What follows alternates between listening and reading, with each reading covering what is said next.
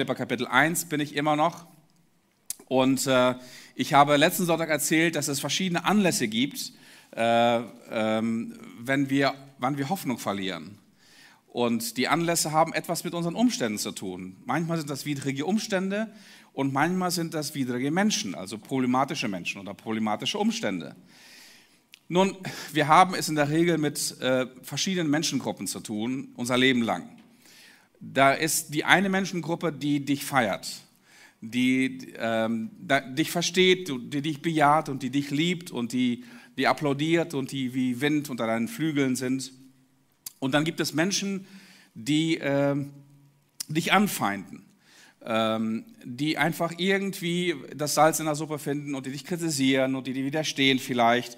Und dann die dritte Menschengruppe sind Menschen, die dir gleichgültig sind äh, oder die, äh, denen du gleichgültig bist. Es sind einfach Menschen, die vielleicht dich nicht kennen. Und mit dieser Menschengruppe umzugehen, ist es unproblematisch. Ähm, aber es gibt auch eine andere Menschengruppe, die dir gleichgültig sind. Das sind deine Exen, habe ich gesagt. Äh, deine äh, Ex-Mitarbeiter, deine Ex-Chefs, deine Ex-Kirche, deine Ex-Partner vielleicht. Und jeder ist von uns ständig von diesen Menschen umgeben, unser Leben lang. Und das wird auch so bleiben, das wird nicht, sich nicht ändern. Und ich kann dir eines sagen, die schwierigsten Bedingungen deines Lebens, ich glaube, ich kann meine Maske tatsächlich jetzt ablegen, die schwierigsten Bedingungen deines Lebens wirst du immer ungefähr 80 Prozent deiner Zeit mit Menschen verbringen, die, ähm, ähm, die schwierig sind.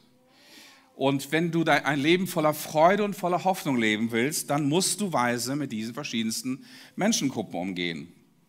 Also, der Philipperbrief ist ein sehr, sehr persönliches Schreiben. Es geht um sehr, sehr persönliche Dinge. Und auch Paulus schreibt, wie er selber mit diesen drei verschiedenen Menschengruppen umgeht. Aber das war letzten Sonntag und heute geht es weiter.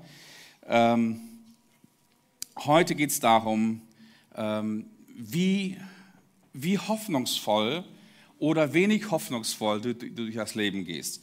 Und ich will auch heute mit sehr, sehr persönlichen Fragen beginnen. Okay? Ich will dir sehr, sehr persönliche Fragen stellen. Die erste Frage ist, bist du von deiner Sicht auf die Zukunft eher ein Pessimist oder bist du eher ein Optimist? Die zweite Frage, die ich dir stellen will, ist, bewertest du schwierige Situationen oder Aufgaben grundsätzlich eher positiv oder eher negativ? Die dritte Frage, die ich dir stellen will, ist, siehst du die neuen technologischen Trends oder gesellschaftlichen Entwicklungen eher als Chancen oder siehst du sie eher als große Gefahren? Und die letzte Frage siehst du eher Probleme in deinem Leben oder siehst du eher Lösungen? Nun, das Leben besteht aus 10% daraus, was dir passiert und zu 90% daraus, was du daraus machst, wie du darauf reagierst. Und genau das beobachten wir bei vielen, vielen Menschen, die selbst in großen Schwierigkeiten positiv bleiben, hoffnungsvoll bleiben und das Leben überwinden. Und genau diese Eigenschaften beobachten wir hier in diesem wunderbaren Schreiben, in diesem vorliegenden Brief bei Paulus. Wir wissen, er ist eingesperrt und verfolgt von einer Weltmacht. Also die Weltmacht Rom sitzt Paulus hier gerade im Nacken. Gerade hat er einen seiner engsten Mitarbeiter fast verloren. Er ist fast gestorben mit ihm im Gefängnis. Ähm, Paulus selber wartet auf sein Gerichtsurteil und wir wissen heute im Nachhinein aus der Geschichte, dass dieses Gerichtsurteil leider negativ ausfallen wird und Paulus wird sein Todesurteil erhalten. Paulus selber weiß es aber noch nicht. Aber was macht Paulus in dieser Situation? Kein anderer Brief ist so voller Freude, so voller Zuversicht, so voller Frieden und Hoffnung wie der Philipperbrief. Paulus freut sich. 50 Mal, 15 Mal lesen wir das Wort Chara oder deren Derivate in diesem, in diesem Brief, also Freude, Freude und immer wieder Freude. Er schreibt in, diesem, in dieser Zeit in seinem Gefängnis die wichtigsten seiner Briefe. Man nennt das die sogenannten Gefangenschaftsbriefe. Und diese Briefe haben, sind voller Scharfsinn, sind voller theologischer Tiefe und Weite. Und zudem sind sie sehr persönlich und werden in der Zukunft mehrere Generationen, Jahrhunderte von Generationen von Gemeinden aufbauen und Gemeinden dienen. Und ich lese heute den letzten Abschnitt aus dem Kapitel 1 ab Vers 19. Das ist ein etwas längerer Abschnitt wieder. Denn ich weiß, dass mir diese Situation am Ende doch zum Guten dienen will, wird, ja zur Rettung, und zwar durch eure Gebete und durch die Unterstützung des Geistes von Jesus, dem Messias. Also er ist voller Zuversicht hier, er ist positiv. Das wird geschehen genauso, wie ich es herbeisehne und Erhoffnung. Du, du merkst hier, dieser Mensch ist voller, voller Hoffnung. Wir werden nochmal ähm, lernen, was Hoffnung wirklich bedeutet. Ich werde in keiner Weise beschämt werden, sondern bin voller Zuversicht, dass der Messias selbst groß gemacht wird durch das, was mir geschieht, ganz gleich, ob durch mein Weiterleben oder durch meinen Tod. Denn für mich ist der Messias der Inbegriff des Lebens. Und zu sterben, das ist für mich ein einziger Gewinn. Wenn ich aber weiter am Leben bleiben soll, dann bedeutet das, dass ich weiter leben und mein Leben so voller Frucht bringen äh, sein wird, dass ich jetzt bevorzugen soll, weiß ich nicht. Ich bin zwischen beiden Möglichkeiten hin und her gerissen. Auf der einen Seite habe ich das Verlangen zu sterben und ganz mit dem Messias Jesus zusammen sein. Das wäre eigentlich das Allerbeste. Es ist aber um euretwillen notwendig, dass ich noch am Leben bleibe. Und ich bin ganz davon überzeugt, dass ich noch weiterleben und euch allen erhalten bleiben werde. Das wird euch Nutzen bringen und viel Freude, die aus dem Vertrauen auf Gott entspringt. Ihr wisst, und ihr werdet dann meinetwegen viel Grund haben, auf den Messias Jesus stolz zu sein, wenn ich dann wieder zu euch kommen darf. Und das ist noch zum Schluss wichtig. Gestaltet euer Zusammenleben so, dass ihr der gute Nachricht vom Messias Ehre bringt.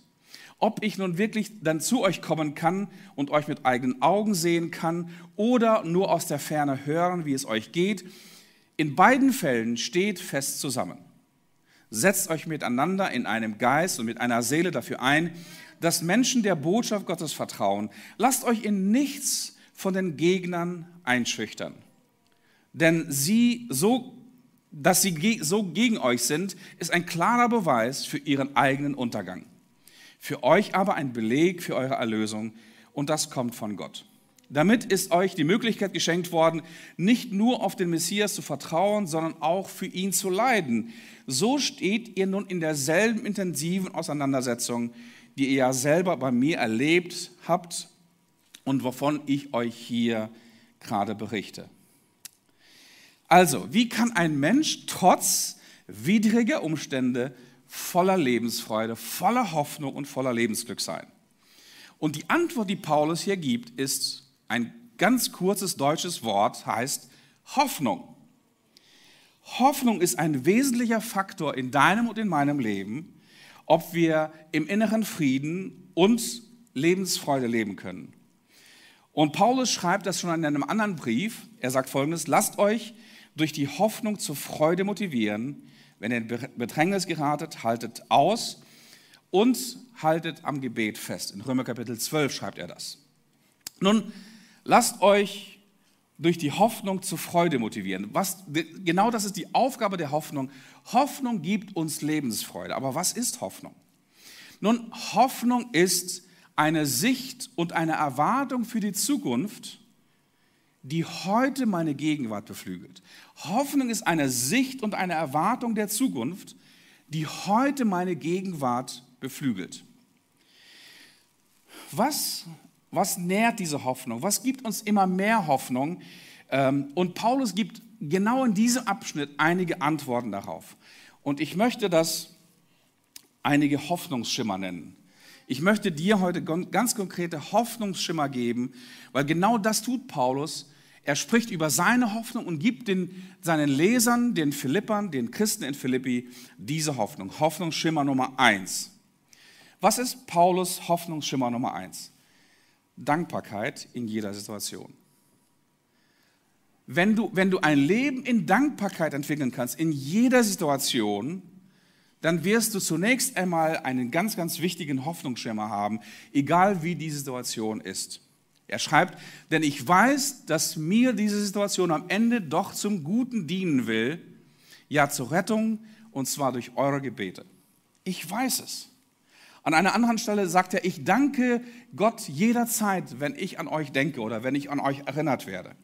Paulus ist hier voller Dankbarkeit. Er dankt für die Gebete der Philippa. Er, dankt für, er ist dankbar für Gottes Geist, der in dieser Situation bei ihm ist und ihn stärkt. Und er ist dankbar, dass er mit den, mit den Christen in Philippi verbunden ist an einer ganz, ganz großen Mission, um Menschen die gute Nachricht zu bringen, selbst wenn er eingesperrt ist. Also Hoffnungsschimmer Nummer eins ist immer Dankbarkeit, egal wie deine Situation ist. Es gibt immer mindestens einen Grund, um dankbar zu sein. Und dieser Grund lässt sich schnell finden. Du musst ihn nur suchen. Hoffnungsschimmer Nummer zwei, das ist für Paulus sehr, sehr wichtig. Das, das, das, das ist etwas sehr, sehr Persönliches, was er hier teilt. Dieser Hoffnungsschimmer Nummer zwei ist Versöhnung mit jeder Option. Er ist versöhnt mit jeder möglichen Option seiner Existenz. Er ist nicht nur dankbar für seine Situation und er sucht Gründe, um dankbar zu sein, sondern er ist er kennt seine Situation. Paulus ist ein, ein Optimist deswegen, weil er Realist ist. Er ist Realist. Er schreibt hier Folgendes. Denn für mich ist es, ist er der Messias, der Endbegriff meines Lebens. Und zu sterben ist für mich ein einziger Gewinn. Nun, welche Optionen hat Paulus gerade? Er hat nicht viele Optionen, okay? Er ist, er ist im Lockdown, er ist, er, ist, er ist eingesperrt, wirklich im Lockdown. Und die einzigen Optionen, die auf ihn warten zurzeit, sind zwei entgegengesetzte Optionen. Entweder Leben oder Tod. Davon schreibt er hier. Paulus, er ist Realist. Paulus lebt nicht im Hätte-Hätte, Fahrradkette oder Wäre-Wäre, Heckenschere. Er lebt nicht in einem Traum. Er lebt in nicht, nicht in einer Illusion. Er ist ein optimistischer Realist. Er hat alle seine Optionen, die ihm offen, auch offen stehen, in diesem Gefängnis in Rom angesichts dieser Weltmacht, die äh, Menschen erdrückt und äh, kaputt macht wie kleine Fliegen, unbedeutende Fliegen, er hat seine Optionen bis zum Ende durchdacht. Und er kann mit beiden Optionen mit großer Freude und Zuversicht weiterleben. Okay, er kann mit, er kann mit Freude weiterleben, aber er kann auch mit Freude sterben. Für beide Optionen kennt er das Für und Wider, er hat das erwägt und er ist mit beiden Wegen versöhnt. Aber das kommt bei Paulus nicht daher, dass er irgendwie seine innere Mitte gefunden hat, äh, nicht Yoga-Übungen gemacht hat, um irgendwie eine innere Balance zu finden, sondern er sagt Folgendes. Er sieht in jeder dieser Optionen, dass Jesus bei ihm ist. Wenn er weiterleben darf, ist Jesus bei ihm und er kann den Philippern weiterdienen wenn er sterben sollte, ist Jesus bei ihm und deswegen ist er mit jeder Option seines Lebens und seiner Existenz, auch wenn sie widersprüchliche Pole beinhalten, versöhnt. Das ist Hoffnung. Hoffnung ist eine, eine Sicht und Erwartung der Zukunft, die meine Gegenwart erleuchtet und meine Gegenwart beflügelt. Er sieht, in jedem, jeder dieser zukünftigen Optionen, überall sieht er Jesus, der mit offenen Armen auf ihn wartet, der ihn umgibt und der ihn umarmt, der ihn liebt. Also Hoffnung ist für Paulus eine Person. Hoffnung ist nicht, nicht, nicht abhängig von irgendwelchen Umständen oder von, von Menschen, wie sie zu dir stehen oder wie sie dir applaudieren oder dich kritisieren, sondern Hoffnung ist eine Person, die immer im Leben und im Tod mit offenen Armen auf dich und mich wartet. Also Hoffnungsschimmer Nummer zwei. Du kannst deswegen voller Hoffnung sein weil, und versöhnt sein, weil Jesus in jeder Situation derselbe ist. Paulus gibt uns noch einen dritten Hoffnungsschimmer, Hoffnungsschimmer Nummer drei. Er ist vereint mit anderen Menschen in seiner Mission. Er ist vereint mit anderen Menschen in seiner Mission vereint in gemeinsamer Mission. Setzt euch mit mir, miteinander, in, äh, mit einem Geist und mit einer Seele dafür ein, dass Menschen die gute Botschaft Gottes vertraut wird. Also mit der Hoffnung ist es so wie mit Freude, sie wird vermehrt, wenn sie geteilt wird. Und Paulus sagt, teilt diese Hoffnung, die ihr habt, mit anderen Menschen. Ich teile sie mit euch Teilt bitte diese Hoffnung, die ihr bekommt, mit anderen Menschen, die Jesus noch nicht kennen. Setzt euch ein für die Einheit der Gemeinde. Das bringt zunächst einmal Hoffnung für Menschen, mit denen ihr verbunden seid in der Gemeinde. Setzt aber euch, euch auch für die Mission ein. Damit bringt ihr Hoffnung für eure Freunde. Wir haben eine Mission. Und unsere Mission ist eine Mission der Hoffnung. Wir bringen Hoffnung in diese Welt und wir bringen Hoffnung zu den Menschen.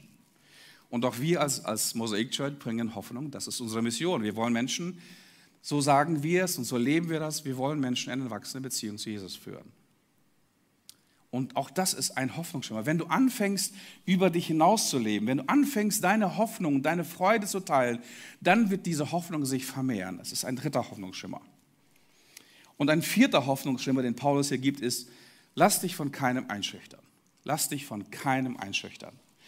Ähm, es ist interessant, dieses Wort einschüchtern, was hier steht im äh, Kapitel 4, Vers 28, ist äh, ein sogenanntes Hapax legomenon, also ein, ein Wort, das ein einziges Mal in der ganzen Bibel auftaucht.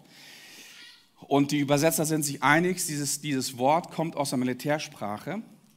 Und zwar ähm, aus einer Situation, wo Feinde wirklich versuchen, mit Gesten und mit Lärm und natürlich mit, mit, äh, mit, mit Waffen jemanden zu bedrohen und jemanden von vornherein einzuschüchtern und jemandem zu verstehen geben, dass er im Kampf, in diesem Kampf keine Chance hat. Und Paulus sagt mit diesem Wort, Leute, ihr habt Feinde, ihr, seid, ihr lebt in einer feindlichen Umgebung, ihr als Kirche in Philippi werdet verfolgt, genauso wie ich verfolgt werde von einer, Weltmacht. Aber bitte steht fest und lasst euch nicht einschüchtern. Lasst dich nicht einschüchtern. Menschen, die voller Hoffnung leben und leben wollen und leben bleiben wollen, sind Menschen, die aufstehen und die sich nicht leicht einschüchtern lassen. Ich weiß es nicht genau, ob du das schon festgestellt hast, dass diese Welt voller Hoffnungskiller ist. Diese Welt in die du und ich hineingeboren sind, ist eine Welt voller Hoffnungskiller. Äh, christliche Hoffnung ist davon geprägt, dass wir nicht nur das Sichtbare sehen, sondern dass wir in die unsichtbare Realität Gottes hineinschauen können. Glaube macht uns diese unsichtbare Realität sichtbar und zugänglich und auch erfahrbar. Und Hoffnungsmenschen sehen viel weiter als andere. Daher sind viele Menschen so, so äh, erdrückt und belastet von ihren Umständen, weil sie nicht über ihre Umstände hinaus sehen können. Wenn wir an die Geschichte von David und Goliath sehen, äh, äh, die, die Geschichte von David und Goliath sehen, was war das Problem der Generation von David? Sie konnte über ihre Umstände hinaus keine andere Wirklichkeit sehen. Und wenn du Goliath besiegen willst in deinem Leben, wenn du diese Hoffnungskiller besiegen willst in deinem Leben, dann musst du lernen, über Goliath hinauszusehen, in eine andere Wirklichkeit. Und genau das macht David. Er ist der Einzige, der höher und weiter sehen konnte als alle anderen in seiner Generation. Aber David hatte Hoffnungskiller um sich herum. David war umgeben von Hoffnungskillern. Seine Brüder waren die Hoffnungskiller. Was machst du hier? Warum gibst du hier so an? Was, äh, was stellst du hier dar? Was möchtest du hier eigentlich? Sie zweifelten seine Motive an, ihn an. Der König Saul ist ein Hoffnungskiller. Er versucht ihm seine Rüstung zu verkaufen, weil er nicht an David glaubt und an, wahrscheinlich nicht an Gott glaubt. Und natürlich der Riese selbst, der Goliath, ist der größte Hoffnungskiller. Der kommt zu David oder David kommt zu ihm und der Goliath sagt als erstes, bin ich denn ein Hund, dass du mit einer, mit einer ähm, äh, Schlinge zu mir kommst?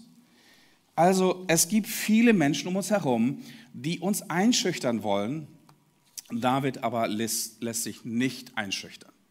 Er, da heißt es von David, du kommst mit, zu mir mit Schwert und Spieß und Stich, Sichelschwert.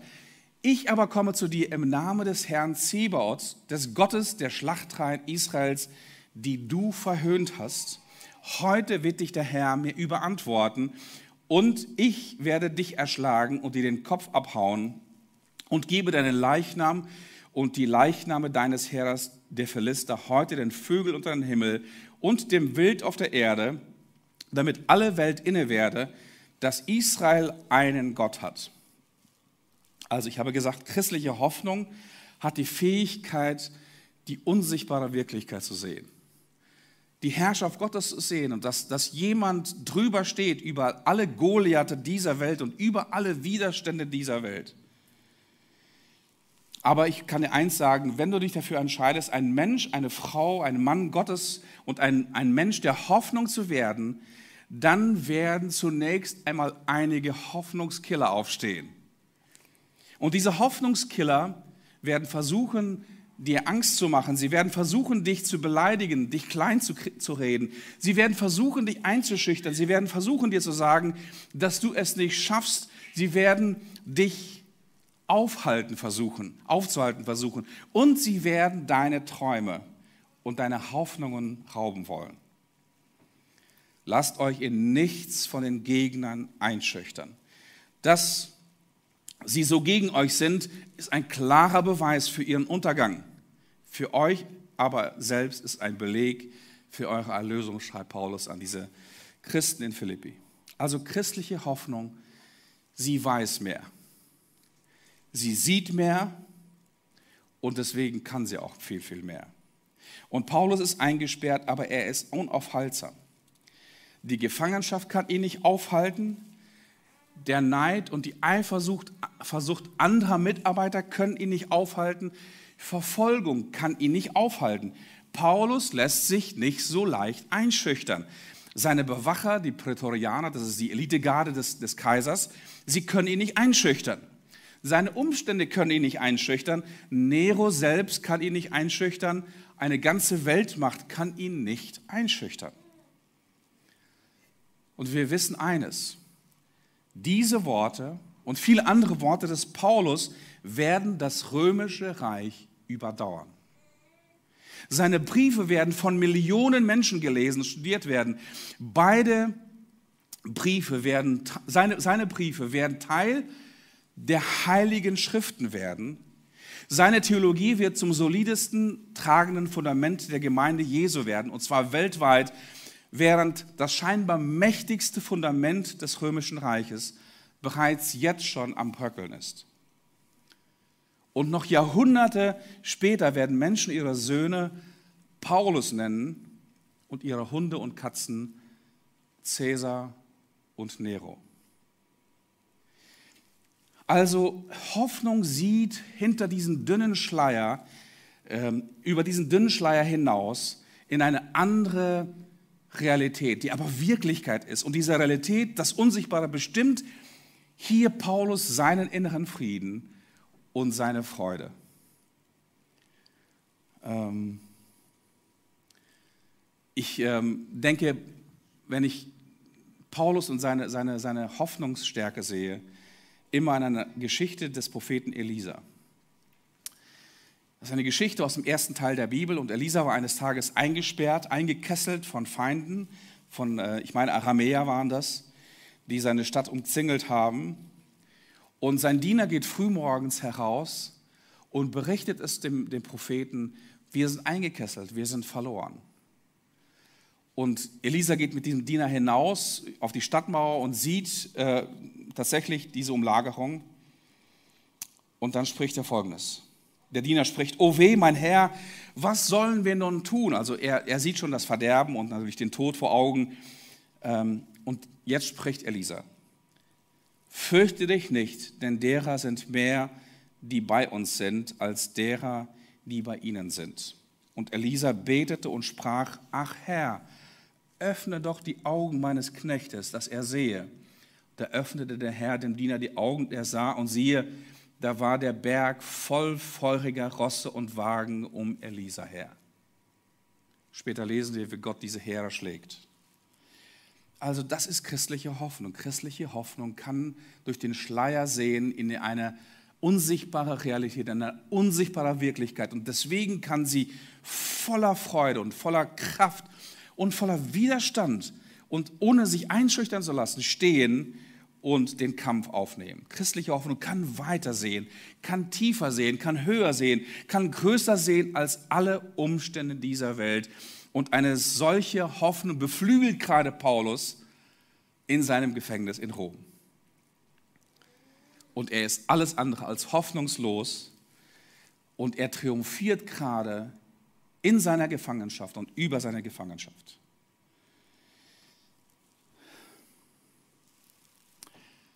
Mir ist bewusst, dass, dass du heute nicht in einer Gefangenschaft bist, zumindest nicht in einer Gefangenschaft ähm, von Mauern umgeben und von schwedischen Gardinen umgeben. Aber es gibt unterschiedliche Gefängnisse.